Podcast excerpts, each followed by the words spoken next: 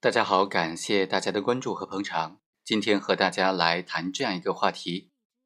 在转让股权之后，因为这个股权转让过程当中并没有缴税，那么此时如果发生了这种逃税的犯罪，被稽查发现了，这个承担刑事责任的究竟是谁呢？我们通过这个案件和大家简单的介绍一下，被告人温某、王某和李某在二零零九年的时候。共同出资六百万元成立了一个公司，在二零零九年的时候呢，就将这个公司的注册资本变更为一千万元。温某持有百分之四十八的股份，王某持有百分之四十五的股份，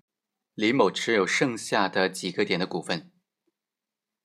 两年之后，经过三个股东的协商，他们共同将这个公司的全部股权以四千五百万元的价格。转让给了何某和杨某两个人，并且办理了股权转让的公证。公证书的这个转让价格呢是一千万元。在这个公司转让之后，三个股东并没有进行纳税申报。对此呢，这三个股东以及这个受让的两个股东呢，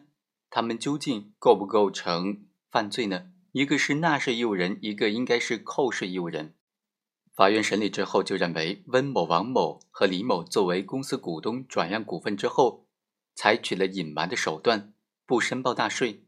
逃避缴纳税款数额巨大，且占应缴纳税额百分之三十以上，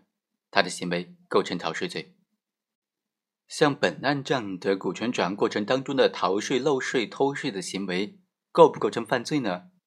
法院是这么分析的。股权转让个人所得税缴纳管理办法第五条就规定，个人转让股权，那么他所得的个人所得税呢，以股权转让方为纳税人，以受让方为扣税义务人。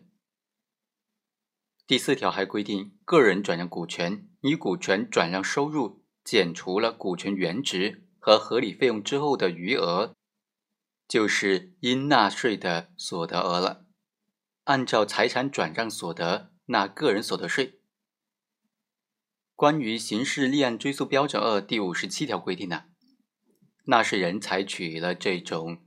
欺骗、隐瞒手段进行虚假纳税申报或者不申报、逃避缴纳税款，数额在五万元以上，并且占有各税种应纳税额百分之十以上的，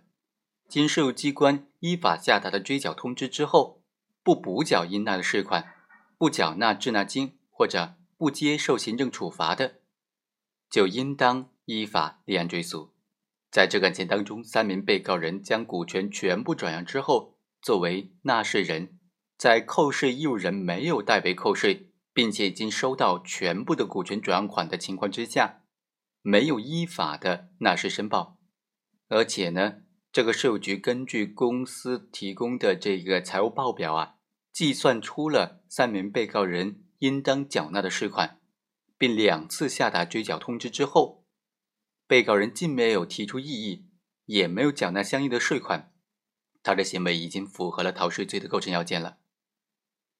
那本案这个被告人他构不构成自首呢？法院认为啊，被告王某虽然到税务机关举报了这个公司股权转让没有缴纳税款的事实，但是他并没有就他自己。作为纳税义务人的这种情况作出说明，而且他也是拒不缴纳税款的，税务机关也并非是受案单位，所以是不构成自首的。本案当中，温某他在收到税务机关的缴税通知之后，主动缴纳了部分的税款滞纳金，又在公安机关立案之后缴清了剩余的税款，有悔罪的表现，于是呢，给予其送缓刑。好，以上就是本期的全部内容，我们下期再会。